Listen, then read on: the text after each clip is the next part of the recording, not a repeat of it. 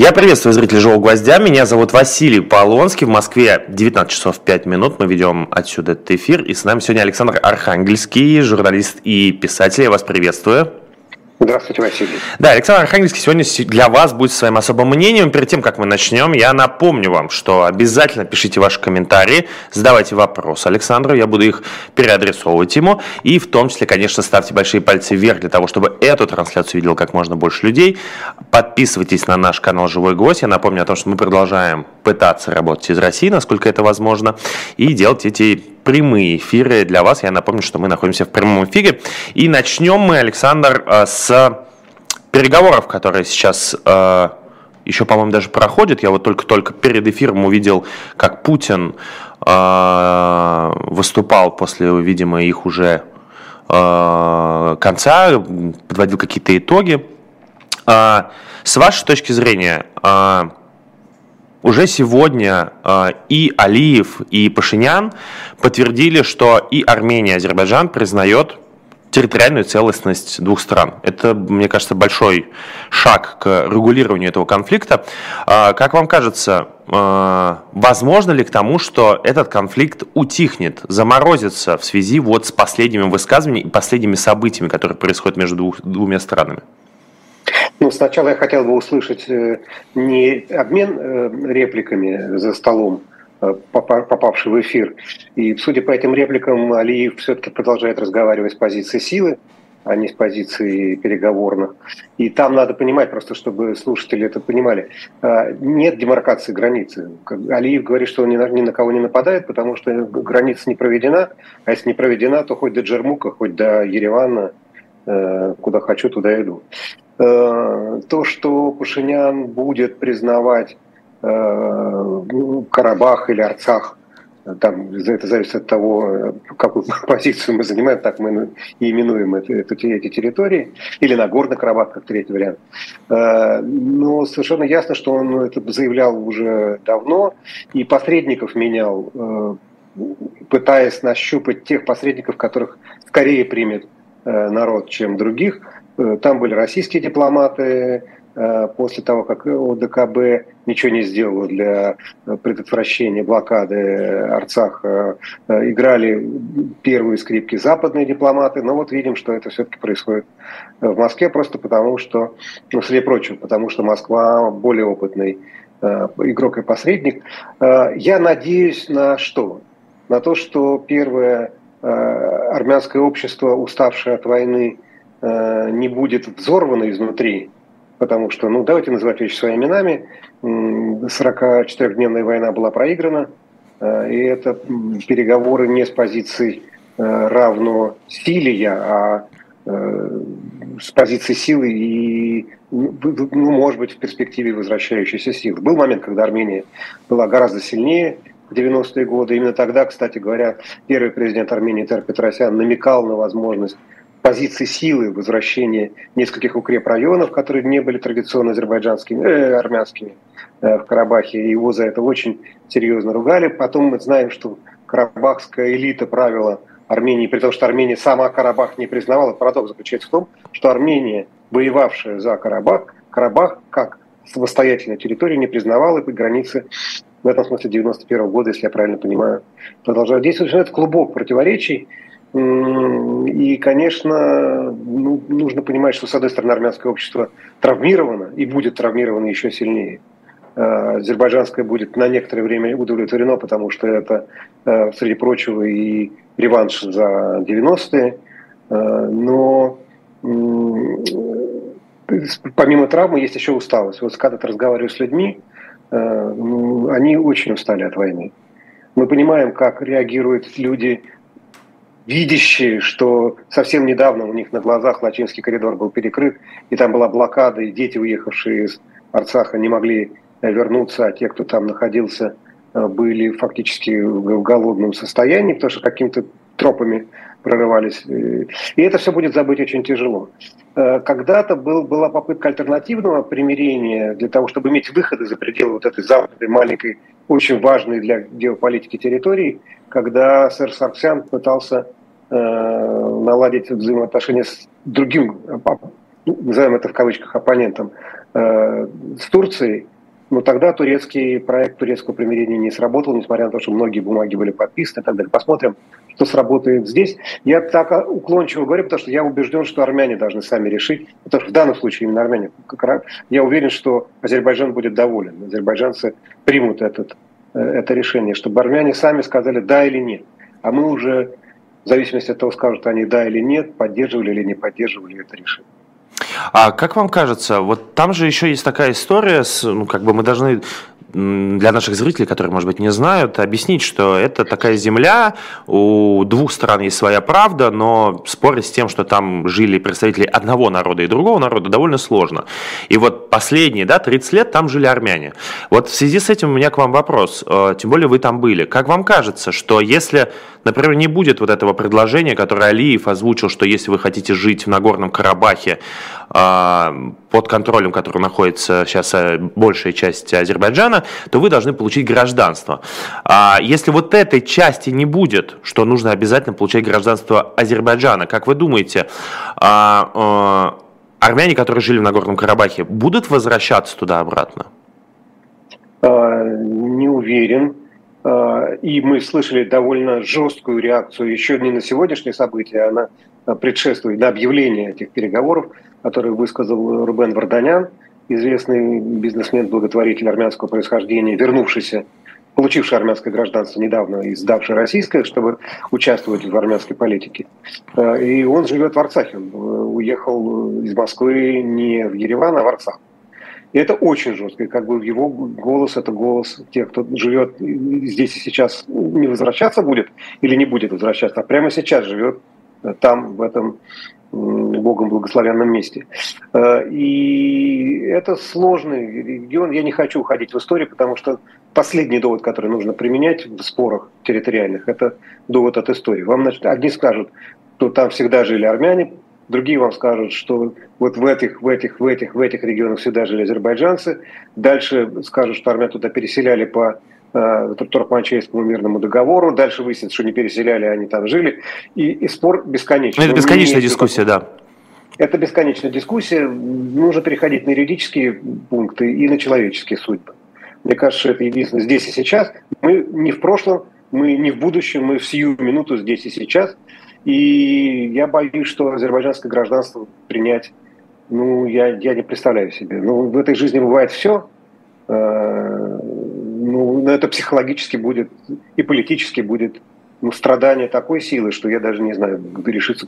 Я вот ставлю себя на это место. Просто, да, э, вот был бы я там, армянином или азербайджанцем, был бы я карабахцем или э, ереванцем, какую, как бы я действовал, что бы во, во мне происходило, меня бы разрывало на части. Вот я был бы я, например, ереванцем как карабахского происхождения, даже не карабахского, там, или жил бы я, был бы я жителем Джермука, который там совсем рядышком.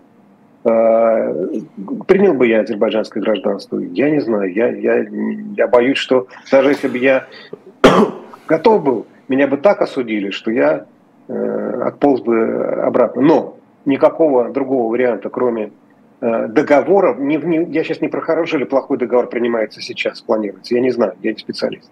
Но никакого другого варианта, кроме переговоров, я не вижу, потому что в военном отношении Азербайджан оказался сильнее, намного сильнее.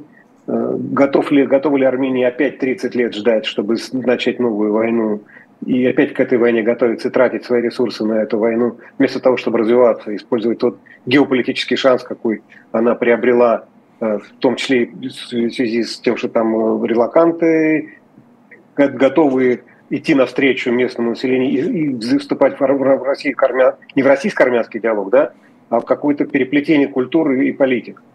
Эм, мне кажется, что этот шанс важнее, но опять же решать не нам. Это правда. А, а вот по поводу нас, по поводу России, невозможно как бы... А, это вторая, по сути, Карабахская война. А, а, я просто в этот момент работал с азербайджанской стороны, но в любом случае все, мне кажется, знают, что она закончилась а, просто потому, что в эту войну вошла Россия. А, Россия стала как бы тем силовым как бы а, способом закончить эту войну. С этим довольно сложно спорить, там и давила на это Европа и вообще весь Запад, но в общем, конечно же, заход в Карабах, а, или, как говорят армяне, Арцах, российских миротворцев э, закончил этот военный конфликт. Как вам кажется, э, мы помним Первую войну, и мы знаем, что российские войска довольно серьезно повлияли на результаты той первой войны. А сейчас же российская армия и российские власти не стали поддерживать Армению. Какое отношение в Армении сейчас к России? А, потому что есть такое ощущение, что вот эти формулировки, вот это возможное подписание этого договора, и если оно еще состоится, подписание это в итоге состоится, например, в Москве, то э, это максимально отдалит Россию от Армении. Ну, давайте разделим на два вопроса. Первый про элиты, э, они же начальство. А второй про обывателя, они же граждане. Э, вот эмоционально э, Армения была расположена к России. Вот я сейчас беру низовую так сказать, составляющую, то есть тех, тем, тех, на ком страна держится. И даже когда хлынула толпа релакантов в марте 22 года, их, в общем, скорее принимали с распростертыми объятиями, помогали, ну и делали все для того, чтобы они могли разместиться, при том, что своим беженцам не хватало э, жилья, цены резко подскочили, и это не вызвало озлобленности. Это я свидетельствую, я там в это время бывал. Э, но как только э, посредническая миссия вот с, коридором, с блокадой, с так называемыми э, бакинскими экологами, которые вдруг заблокировали какие-то проходы для мирных граждан. Это вызвало раздражение и, разочарование. Но, тут вопрос другой. Вызвало ли очарование западная посредническая миссия и предложение от э, европейских американцев? Тут тоже надо понимать, что может предложить э, в данном случае Америка. Она может предложить там, чтобы в Гюмри вместо Гюмри это второй по величине по масштабам город э, Армении, по политической значимости, скажем так, э, чтобы там размещалась не российская база, а база НАТО. Окей, но посмотрим на документы НАТО и кто же курирует а, от НАТО регион, который мы привычно называем Закавказье. Догадайтесь трех раз. Турция. Ну, Турция, да. Согласи, согласится ли Армения, чтобы ее военную политику э, по поручению Запада курировала Турция? У меня что-то вызывает это большие-большие сомнения. Там множество тупиков. Э, я бы, ну опять, если бы начальником был я, э, начинал бы все-таки с каких-то вещей медленных, помимо, помимо переговоров, помимо политических заключений. Ну, разумеется, что проще дать поручение там, тем же релакантам встречаться с, э, на, культурном поле да, с азербайджанцами. Но какие-то переплетения неформальные должны быть. Разумеется, это не будут армянские деятели культуры. Ну, разумеется, понятно почему. Э, но это не может быть самодеятельностью. Это может быть поручением армянского общества тем, кто, кому оно протянуло руку. Ну, варианты боковых ходов возможны, но ситуация пока будет восприниматься как трагическая, а Россия не как ближайший союзник. Да, теперь возьмем верхушечную сторону. Э, разумеется, то, что делал Пашинян в, по течение последнего года, он всячески демонстрировал свою дистанцию от России. Э, он всячески демонстрировал свою независимость, свою политику э, не подчиняющуюся России, которая с точки зрения Пашиняна и многих других сдала Армению на милость э, судьбы. Э, вы говорите про ту войну, где Россия оказалась посредником, а я говорю про, про, про последние два года, э, где Россия была формальным посредником, но миротворцы как-то не сумели обеспечить ни коридоры, ни поставки мирного населения, ни, проезд мирного населения, ничего. Ну и России, собственно говоря, мы же прекрасно сами понимаем, что не до того, не до чужих войн. Да, с этим сложно спорить. Вообще, конечно же, это удивительная сцена, когда мы видим, как э, в Москве, в столице страны, которая проводит свою собственную войну, э, проходят мирные переговоры по поводу другого военного конфликта. Это, конечно, абсолютно удивительно. Ну, политика вещь такая удивительная. Слава богу, что мы, ей не, мы, что мы за ней наблюдаем, но ей не, нам не приходится заниматься. Да, это правда. Мы, слава тебе, Господи, журналисты. А, нас смотрят сейчас э, чуть больше двух тысяч человек. Друзья мои, а, поставьте, пожалуйста, большие пальцы вверх. Вот четыре 450 сейчас лайков, э, вам не сложно, нам э, будет приятно. А мы перейдем к такой теме, которая не замолкает. Мне кажется, она не замолкнет до конца проведения так называемой специальной военной операции. Э, Евгений Пригожин, он тут дал большое э, очередное интервью, как, я не знаю, слышали вы или нет, Долгов, человек, который брал это интервью, его уволили после этого интервью, вот сегодня утром эта новость упала. Э, Какие у вас вообще впечатления от э, Евгения Пригожина, и особенно от последнего интервью, потому что он такое развернутое, он там так много э, рассуждает по поводу современной российской военной политики, потому что по-другому ее назвать, мне кажется, нельзя. Э, как вам кажется, э, не создало у вас впечатление, что все-таки Евгений Пригожин является интересантом какой-то из башен Кремля? Ну, если брать чисто политологический анализ, то его очень хорошо провел, проделал Кирилл Рогов в своем э, посте э, запрещенной социальной сети Facebook или не запрещенной, я не знаю. Экстремистской. Какой-то экстремистской. Экстремистская это мета, мета, значит. Ну, неважно. Ну да. Э, главное, что провел анализ. Но есть еще вторая составляющая. Он там про, про разные башни, про интересантов. Э, но есть еще другая вещь, про которую он не стал писать, а именно как это действует на обывателя. Вот все того же обывателя, как, мы про армянского обывателя говорим, теперь про российского обывателя. И я, если мы не, самих себе не обнаружим этого обывателя, мы не почувствуем, э, что происходит. Интересанты, да, разумеется, есть и башни, и есть он сам, играющий свою определенную игру и пытающийся обмануть э, кого-то из заказчиков, кого-то из оппонентов, переиграть, выбить ресурсы, как опытный э, ЧВКшник. Э, это же в конечном счете спор про ресурсы, а не про родину. И, это... А с другой стороны, он, конечно, должен быть народным игроком. То есть вот разговаривать с людьми, во-первых, разговаривать с людьми, на том языке, который здесь и сейчас приемлем. Вот сейчас, ну, сейчас вы мне можете кинуть меня камень, но вы не дотянетесь. Э, но когда Путин во время войны чеченской произнес э, мочить сортире, он поговорил на том языке, на котором мыслит, э, про, мыслит про эту войну его э, избиратели. И это был, кстати, бандитский, тот самый бандитский язык, которым владеет блестя, блестящий э, Пригожин. Э, но помимо этого, он еще себя мыслит героем Толстого, потому что, конечно, перед глазами его Кутузов, не подчиняющийся никому, э, такая дубина народной войны, превращающаяся в кувалду народной войны. Э, и в этом смысле он... Мы прекрасно помним, как он начал осторожный свой заход в эту сферу, когда он выступил перед, выступал перед заключенными, первый ролик, и он был этот ролик слит, и вдруг оказалось, что на него обращает внимание не в башнях Кремля, Ладно башни, обращают в квартирах в панельных э, девятиэтажках, пятиэтажках и э, в, вообще в, в том слое, где, собственно, и решаются судьбы политики. Потому что либо равнодушие, либо активное вмешательство предопределяет э, вот сегодня равнодушие.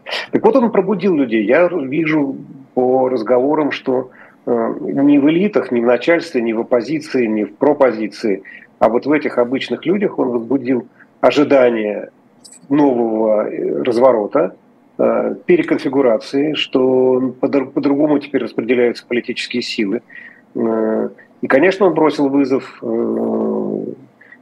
как мятежник.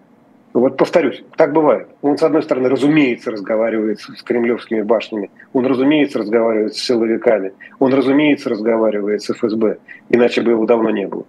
Но он разговаривает с ними э, в тишине, в закады, в, закулисье.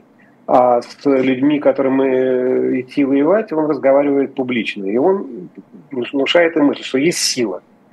Вот есть, если вы смотрите телевизор, я его не смотрю, но иногда вот в роликах просто проглядываю, как это выглядит, чтобы просто не, не, не терять связь с живой текущей жизнью э, то Путин, его кремлевское окружение выглядит довольно вяло не по состоянию общества, не по состоянию умов. Они, ну, стоят два человека не юного возраста, разглядывают карту 17 века, э, и вдруг обнаруживают с изумлением, что там нет Украины, ну там и Петербурга нет, много чего там нет.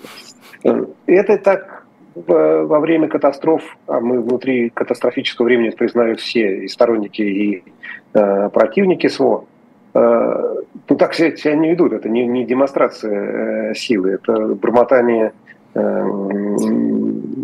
вот так на, на, скамей, на скамейке запасных, хотя оба ключевые игрока, да, президент и председатель Конституционного суда. О чем они говорят? Они говорят о том, что на этой карте нет Украины. Ну и нет.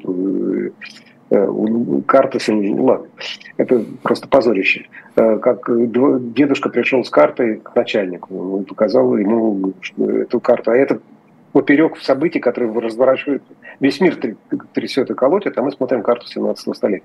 А этот им про кувалду. Э, раз, э, про то, что наши ребята гибнут. Два, про то, что начальники дураки не понимают, как устроен русский солдат. Три, э, и что все может кончиться катастрофой, если срочно не взяться за руки и не помочь Пригожину получить деньги, оборудование, снаряды и вообще перестроить конфигурацию военной власти так, как утвердит товарищ генерал кто он там у нас, э, неформальный, маршал Пригожин. Э, вот. Э, глава, это, чего? Это Глава частной военной компании, мне кажется, это единственный его титул.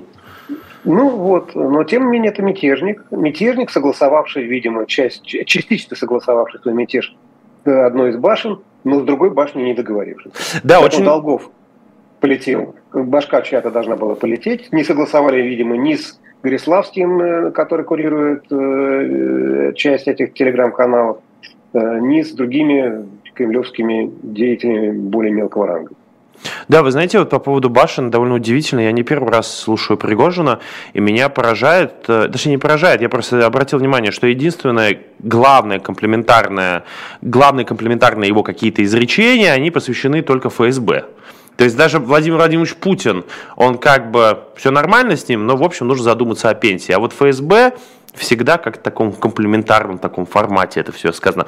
Мне интересно, вот хорошо, я согласен, я не буду с вами спорить, что он мятежник, но мне кажется, что он мятежник в каком-то новом политическом языке, потому что если мы вспомним начало э, нулевых, когда появился Путин, тогда же все стали говорить как Путин. Все делать эти паузы, немножко так пиджаках, немножко головой шевелить, немножко вперед и так далее. А, Сергей Иванов, который просто говорил как копия Путина, как будто это Галкин э, делал какую-то пародию на него. А, и губернаторы тоже пытались подстроиться. Вот этот новый политический язык, на фоне которого Владимир Путин выглядит как э, дедушка, который рассказывает анекдоты. А, может ли он захватить э, не только, как мы говорим, обывателя, не может ли он захватить и политические элиты? Э, ну, я думаю, что к нему как только всерьез отнесутся, то есть пока мы видим, что кто-то исходит из того, что он под, под присмотром, под контролем, и ему, ему поэтому позволено нести шайгу, то есть назначать виноватого и готовить дело к тому, что можно поменять министра обороны без разрушения армии. Ну, мы же понимаем, да, что министр у нас э, кто, кого Ельцин там назвал лучшим министром обороны в истории? Сергей, Павла, э, Павла Сергеевича... Грачева? Грачева, да. Э, вот, я, не, я не знаю, точно не уверен в этом. Сейчас, сейчас пока... Да, да, да, да. да. Точно, могу, да, вспомнил. Грачев, конечно. Э, вот. Понятно, что Шойгу не лучший министр э, обороны. Он, наверное, был хорошим директором МЧС, но с министром обороны как-то не заладилось. И в этом смысле виноватого-то придется все равно искать. И кто может этого виноватого назначить? Путин. Но Путина руки в данном случае, мне кажется, связаны, потому что он же его и выбрал. Он же на него, они в тайге своей бесконечной каждый год уезжая на день рождения вождя, о чем разговаривали? Ну, мы догадывались, что о каких-то глобальных потрясениях, не текущей экономики, не текущей политики, а о каких-то вещах, стратегически переворачивающих мир. Ну вот договорились. В итоге оказывается, что все провалено э, с точки зрения первоначальных планов. А, и кто-то это должен говорить. До этого, до Пригожина, у него был маленький, маленький грустный конкурент. Это ну, Стрелков э, Гиркин. Э, понятное дело, что Гиркин нес политику военную, как ее может нести отец-командир на поле боя, то есть он окопный. Это окопный, я не знаю, хороший ли он офицер или хороший ли он вояк, мне трудно судить, я не специалист. Но то, что он с точки зрения окопов, мне, мне человек, который окопы плохо знает, э, внятно объяснял, почему все не так устроено, я еще раз говорю, что я прекрасно понимаю, что Гиркин меня бы повесил. Не то, что я э, с, с любовью и восхищением про него говорю, но окопную правду он, по крайней мере, четко формулировал. А теперь появился человек, у которого, кроме звания командующего этого или владельца ЧВК, никакого звания нет вообще – Э, ну, который, конечно, говорит не от имени окопных э, лейтенантов или капитанов, или даже майоров, а, а говорит, я бы сказал так, как человек, стоящий выше генерала. Э, не просто генерала какого-то, а генералов как таковых, потому что он, повторюсь, у него в руках кувалда народной войны. Он мыслит себя в исторических категориях, что не мешает ему договариваться. Эти слухи о том, что он взаимодействовал с украинской разведкой, они же тоже не случайны. Но но он не про это, он про то, что кто-то должен перевернуть это, расшатать эту берлогу, выгнать медведей на улицу, пускай царапают всех и грызут кого только могут. И в этом смысле, когда я читаю комментарии, что он хочет мира и готовит к перемирию, я не понимаю, про что речь. Мне кажется, что никакому миру он не готовит. Э, он готовит переконфигурации вечно длящейся, э, вечно пожирающие ресурсы, вечно требующие человеческих жертвоприношений бойни. Э, а дальше грозит тем, что будет, если этого не сделать, будет так, а если этого не сделать, будет так-то. Но вообще посыл-то его вполне милитаристский. Да, это правда. А, хотел перейти к такой теме. Вообще, э, почему-то в моем окружении все посчитали, что это просто политическая такая история. А, интересно, что думаете вы об этом. А, передача «Икона Святой Троицы» Андрея Рублева, а, которую, по сути, должны из музея передать церкви. Вот сейчас э, из-за того, что она, видимо, уйдет на реставрацию, я так и не понял, э, по какой схеме это должно произойти, ее не будут передавать. Вообще, как вы относитесь к этому решению и как вы считаете, будет ли оно в итоге реализовано? Ну, как я могу относиться? Плохо я к, ней, к этому отношусь, потому что э, Троица – это не про чудо, а про чудо э, самосовершенства э, русского духа, да, но не про самосовершенство там, русского чуда. Э, чудотворные иконы у нас другие. Это не икона, которая спасает. Поэтому это, во-первых, решение, если было, то оно с точки зрения политической бессмысленное, с точки зрения иску, истории искусства варварское – с точки зрения музейной неисполнимые, с точки зрения э, конкретных политических интересов э, того же Путина бредящее больше, чем помогающее. Это хуже, чем преступление, это ошибка. Кто первое? Значит, мы откуда знаем о том, что такой указ был? С сайта патриархии. Если я правильно помню, никто в глаза, кроме, может, святейшего патриарха, этих бумаг не видел. Появился этот вброс ну, вбросы на, на официальном инкорпорированном систему пластах отношений ресурсе. Э, и мы, конечно, к этому вбросу должны относиться серьезно, но у меня такое ощущение, что эти бумажки проталкивали таким образом, чтобы отрезали путь э, к отступлению. Э, вот. Зачем это нужно патриарху? Ну да, часть верующих, наверное, бы откликнулась на это возвращение, реституцию сверх реституции. Но в итоге это получилось хуже не, не придумаешь. То есть и людей возбудили, и волну подняли, и заставили самоопределиться ту часть музейного начальства, которая была готова отступить. Э, все разговоры про то, что Проничева плохой директор э, Третьяковки разбиваются, а ее подпись под документом реставрационного совета Третьяковки, который не дает эту икону вывести за пределы. Э, церковь вынуждена отступить. Я советую всем найти этот протокол заседания 15 мая Третьяковской галереи, потому что это такой духовный детектив.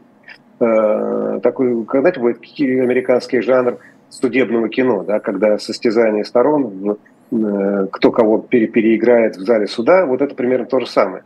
Там такой прокурорский тон берет отец Леонид Калинин, который представляет в данном случае патриархию, э, просто чуть ли не допросы устраивает. А потом этому же самому Леониду Калинину приходится отступать, потому что не, не, не удалось. Но не получилось. Получил здравый смысл, восторжествовал. Э, зачем это нужно? Зачем, кроме того, я не очень понимаю второй предмет, который отдают. Мне его не жалко совершенно, серебряная рака – э, святого Александра Невского. То есть это такой груда серебра, э, барочно э, кичеобразного стиля, к мощам святости, духовности, э, нематериальному миру. Это не имеет вообще никакого отношения. Но сам прецедент тоже неправильный, потому что, ну, хорошо, если вас можно по, по, по просьбе э, церковной стороны изымать э, из коллекции вещи, то это не совсем хорошо. Ну, трагедии-то, к счастью, э, никакой нету. И, кстати говоря, я внимательно прочитал заявление Петровского, на которого все набросились. Все набросились на заголовок, вынесенный в публикации, а, про то, что сегодня время духовности, а не искусства. Но если внимательно прочитать его ответ, то это скорее про то, как нас заставили. И это почему заставили? Потому что время вот сейчас так, такое. Э, не мы это время принимаем, а они это, это время используют.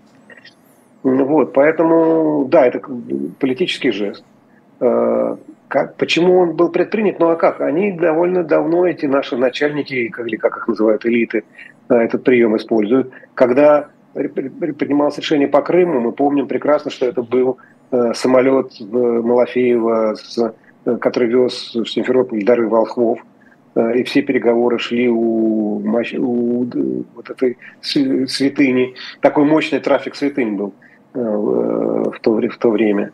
Мы помним, что... Ну, мы много таких сюжетов помним. Мы помним, что без конца в церковной среде около путинской, не, не знаю, как про самого Путина, рассказывается эта знаменитая история о том, что якобы Сталин когда в декабре 1941 года э, случилась э, почти катастрофа, дал возможность, э, кажется, Стихвинс, то ли Стихвинской, то ли, да, по-моему, Стихвинской, иконы Божией Матери облететь Москву, и она защитила. Еще там трогательно рассказывает, что он подключил к своему кремлевскому кабинету э, переговорное устройство и слушал, как монахи поют в воздухе, значит, э, тропарь Пресвятой Богородицы. Э, ну, это бред от начала до конца, потому что Тихвин был в это время под э, немцем. Ну, технически история невозможна. Даже если мы могли сомневаться, то просто достаточно в учебнике посмотреть.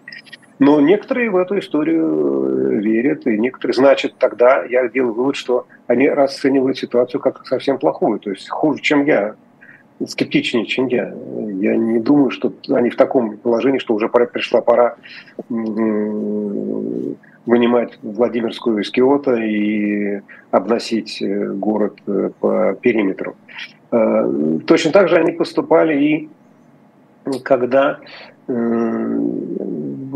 ну, в общем, ладно, сейчас я уйду. Да, сейчас, сейчас мы уйдем. Но вы, вы великолепно подвелись под рекламу, и я не могу ее сейчас не, не устроить. Uh, у нас небольшая пауза, нас смотрит 3120 человек, 842 лайка. Друзья мои, поставьте большие пальцы вверх. А пока я прорекламирую наш магазин shopdiletant.media, и сегодня я буду вам рекламировать вот такую книгу. Она называется «Сталин. Главные документы». И для того, чтобы не верить в разные мифы и байки, вот с 1878 по 1953 года uh, тут тысячи фотографий разных документов, которые подписывал э, Генсек Советского Союза, в том числе и во время гражданской войны, э, и во время э, Второй мировой войны, и во время репрессий, разные его приказы. Обязательно заходите на наш сайт, покупайте наши книги, вы помогаете существовать живому гвоздю, в том числе увидите QR коды, по которым вы можете перейти, в том числе задонатить из-за границы из России.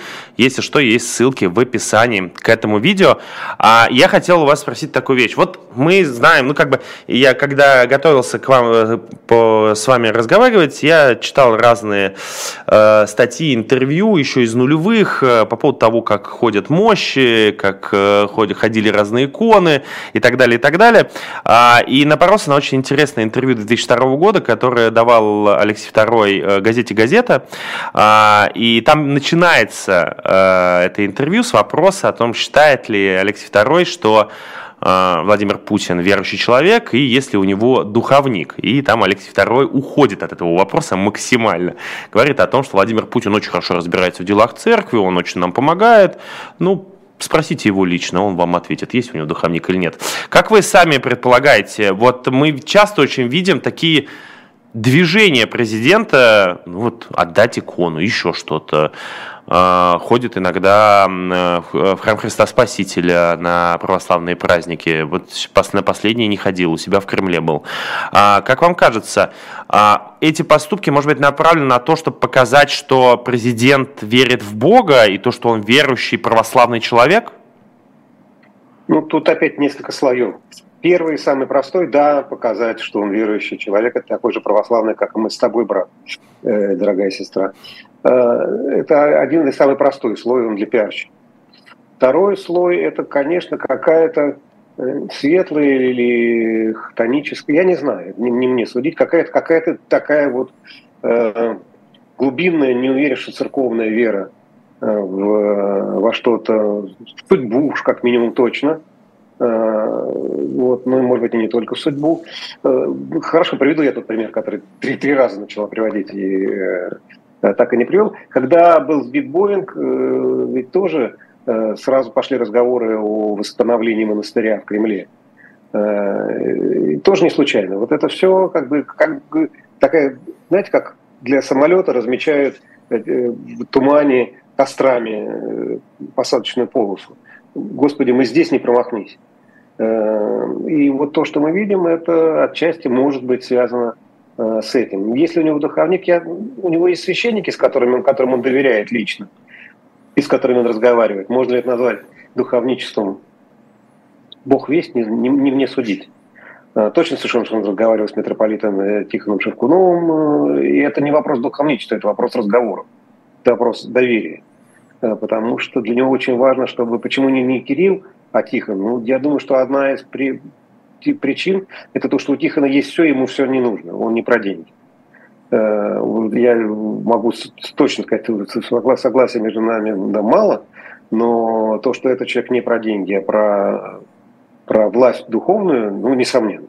И это, видимо, вызывает в Путине такое желание доверительно разговаривать. Это третий еще более скрытый слой. Самый важный, мне кажется, это слой вот его личного такого, ну, я бы сказал, это более, для меня более, что-то более античное.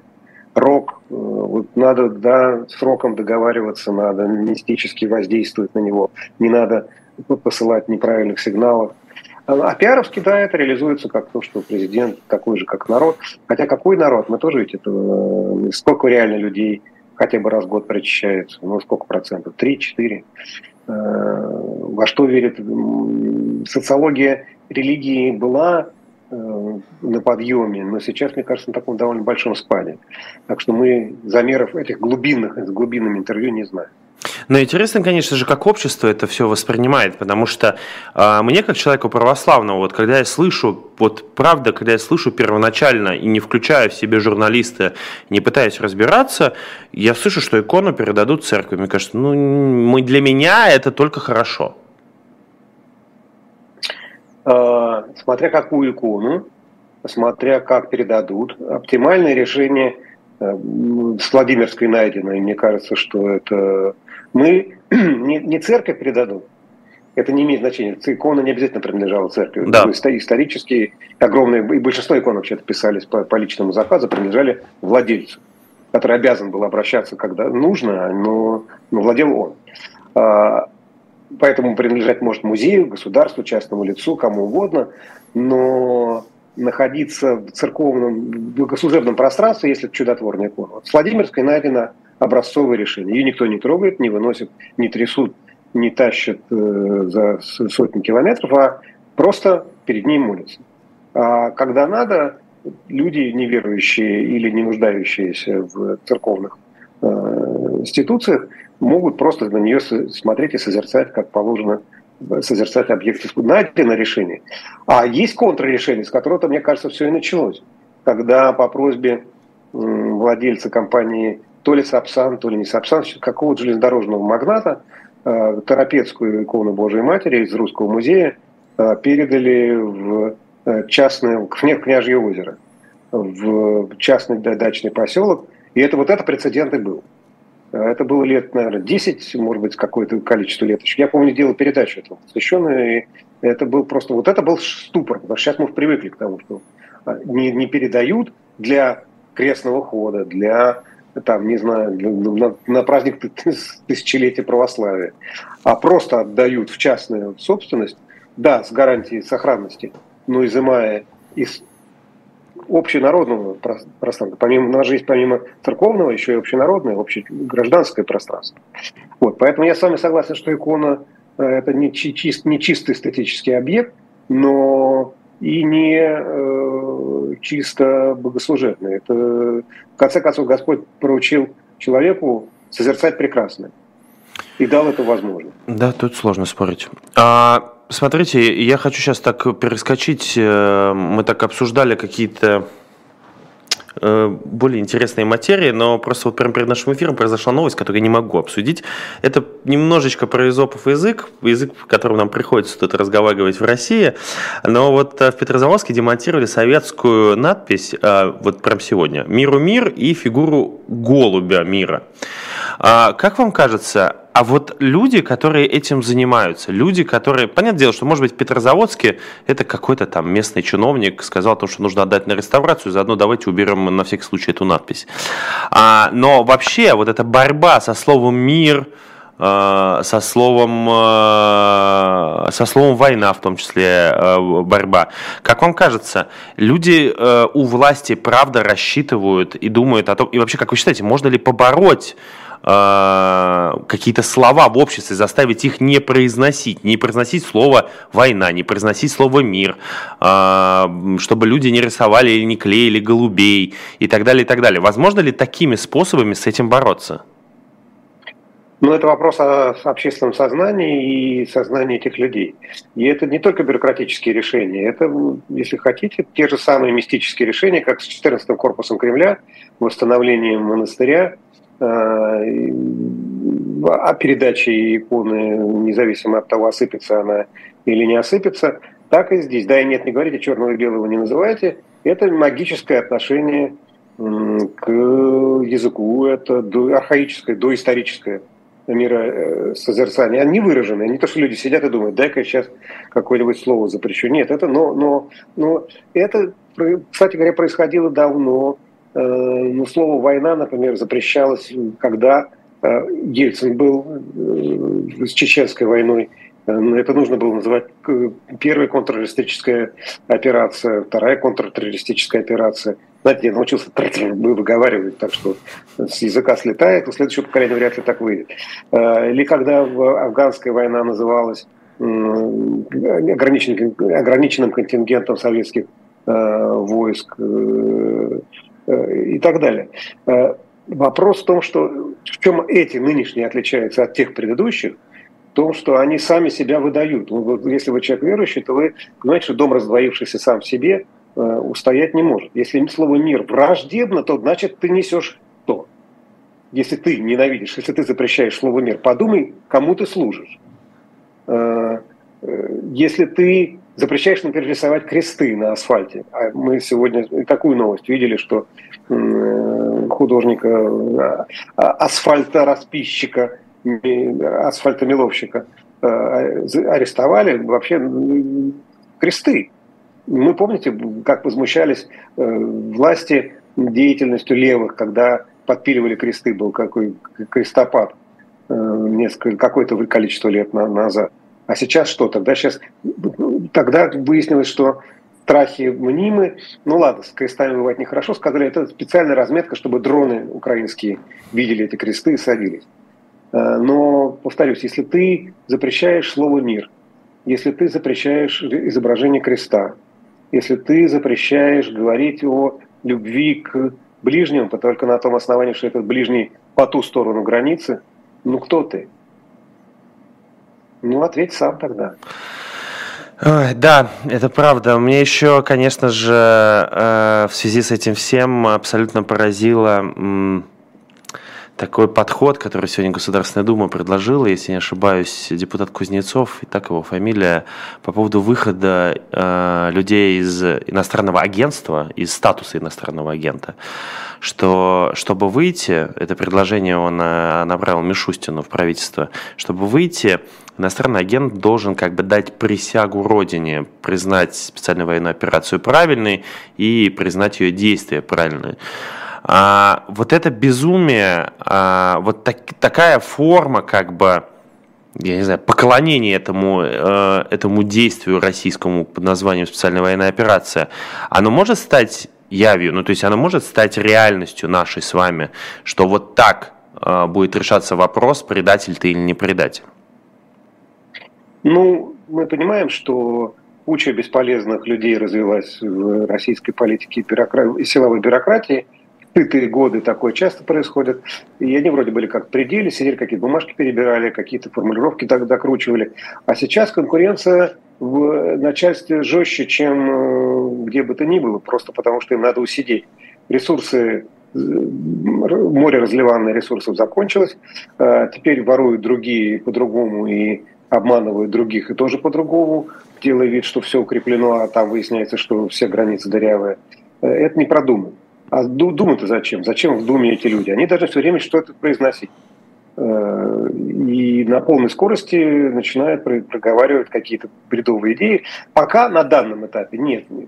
Кузнецов э, ошибается, он это предложение вносит зря, оно не сработает. А вот, э, например, предложение там, запретить смену пола перед, при, при, за какой-то срок до призывной повестки – и это, я боюсь, что вполне э, прокатит. Вернуть э, смертную казнь может прокатить.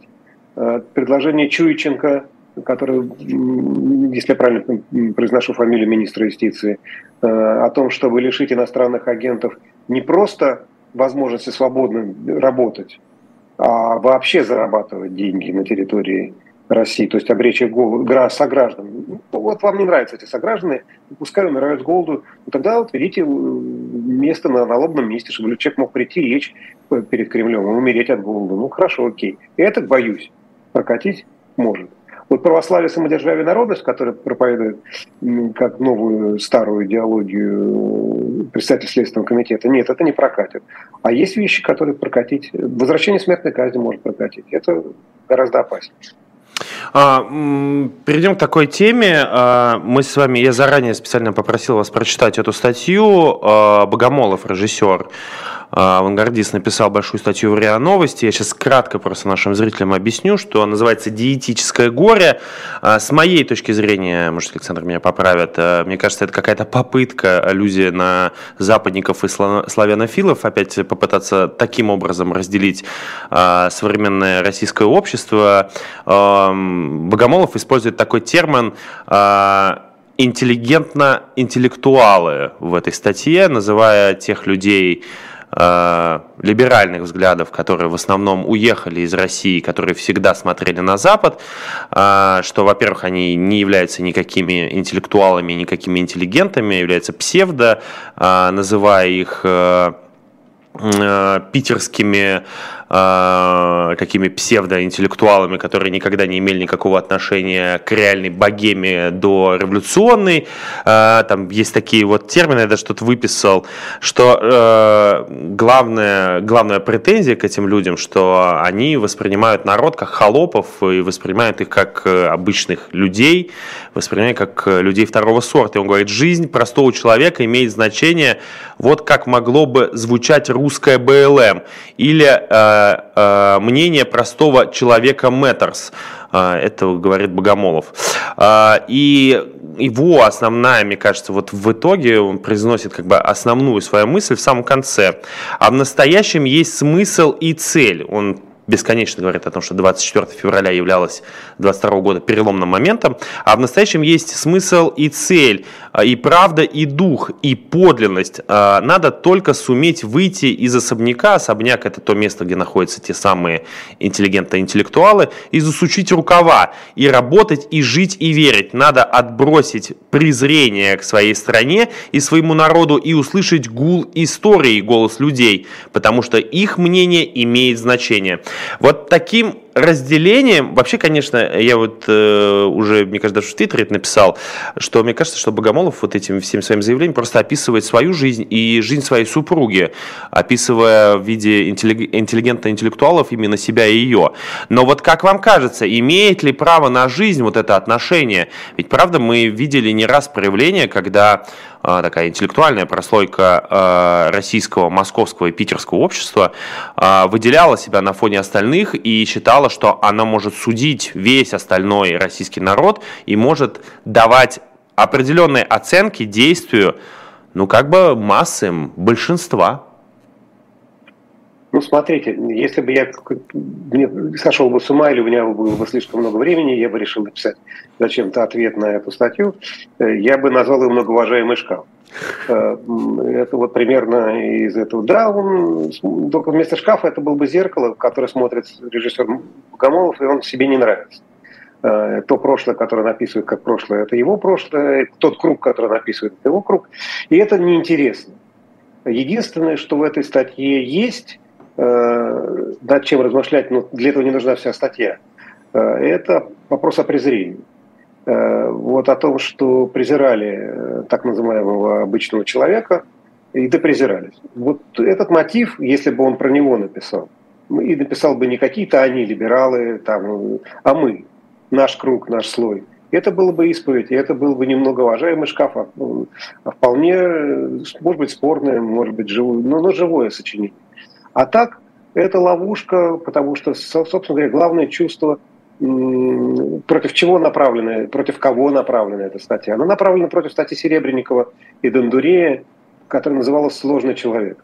Это было первое эссе, и, конечно, там шпильков тех, э, по, по адресу тех, кто работал на идеолога современной демократии, это Сурков – и э, разговоры Суркова с Серебренниковым. Вот статья Серебренникова называлась «Сложный человек». И смысл был в том, что общество должно породить сложного человека. То так называемого простого человека нет, потому что всякий человек сложен.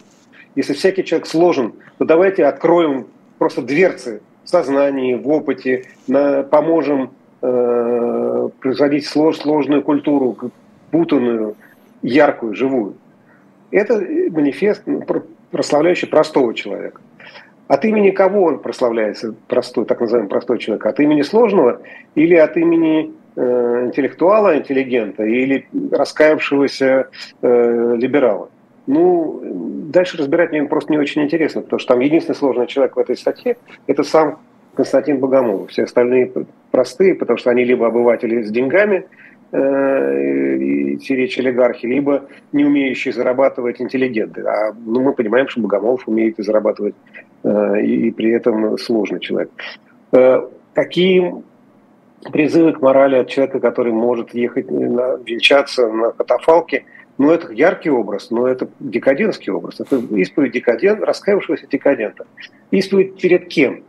Исповедь перед э, большим начальством, но это тоже не очень интересно. Я бы хотел сказать, вот повторюсь, то если бы Богомолов, как реально талантливый режиссер, хотел просто поговорить о том, что у него накипело, что у него болит, он бы написал другую статью, взяв от нынешней только один мотив, что никого нельзя презирать. Ни простых, ни сложных, ни богатых, ни бедных, ни верующих, ни неверующих. Вообще презрение – это последнее, что нам осталось в этой жизни, после этого жизнь заканчивается, мы тупаем в смерть. Э, мы презираем жизнь, тогда нам достается то, что в чем жизни нет, а жизни нет в смерти. Вот. А все остальное э, это ну, такая потрава исторического времени. Вот режиссер хочет, смотрит в толпу, да, и такой иммерсивный театр. И он хочет, дай эмоцию. Ну, ну давай ему эмоцию дай. Не хочешь дать эмоцию, сейчас я тебе по морде дам, тогда дашь эмоцию. Дашь эмоцию? Дай мне эмоции. Ну, зачем я буду давать ему эмоции, мне самому пригодится. Э, станет ли он от этого хуже ставить спектакли, не уверен. Я, не, я плохо верю в то, что, по крайней мере, точно знаю, что быстро, свя, быстрые связки между предательством своего таланта и, от, и, уход, и потерей этого таланта, такой быстрой связки нет. Э, а уж тем более разрыв с кругом общения. Ну, хорошо, разорвал с кругом общения, окей. Ничего страшного, поживешь один. Может быть, про это спектакль поставишь. Э, но мы знаем и случаи, когда и большие таланты затаптывали себя, вот ступив на эту опасную дорожку, как Никита Сергеевич Михалков. Уж почти гениально одаренный э, режиссер, долго-долго втаптывал себя. Долго, но у него получилось, но не скоро. И гениальный актер, я всегда это добавляю. И актер выдаю просто, да. просто супер. И, и, и, и, и в историю вошел, и все хорошо. Но зачем? Жалко. А, единственное, я понимаю, что это ваше особое мнение, но я не могу не добавить этот э, такой элемент этого, этого манифеста Константина Богомолова, что не очень понятно, для кого это до конца написано, потому что как, пока я читал, я хотел себя бросить, ну, бросить этот текст и не читать его раз 10, потому что просто э, в определенный момент становилось скучно, в определенный момент становилось неинтересно, в определенный момент было просто банально. И мне кажется, что вот кроме нас с вами, этот текст сначала до конца прочитал небольшое количество людей. Ну, некоторые прочитали, чтобы обозлиться, в этом смысле задача э, Выполнено. Достигнута. Да. Некоторые для того, чтобы поставить дежурную галочку и в своих телеграм-каналах отметиться перед начальством, что они поддержали. Ну а так, да, ни для кого, ни для чего, ни зачем. Жалко. Талантливый человек. Да, это правда. Спасибо огромное. Это было особое мнение Александра Архангельского, журналиста и писателя. Спасибо вам огромное за этот эфир. А, нас Спасибо смотрело вам. почти в топе 4000 человек, 1100 лайков. Друзья мои, уходя, поставьте большие пальцы вверх. Это поможет нашему каналу. Всем счастливо. Для вас работал Василий Полонский. Всем пока.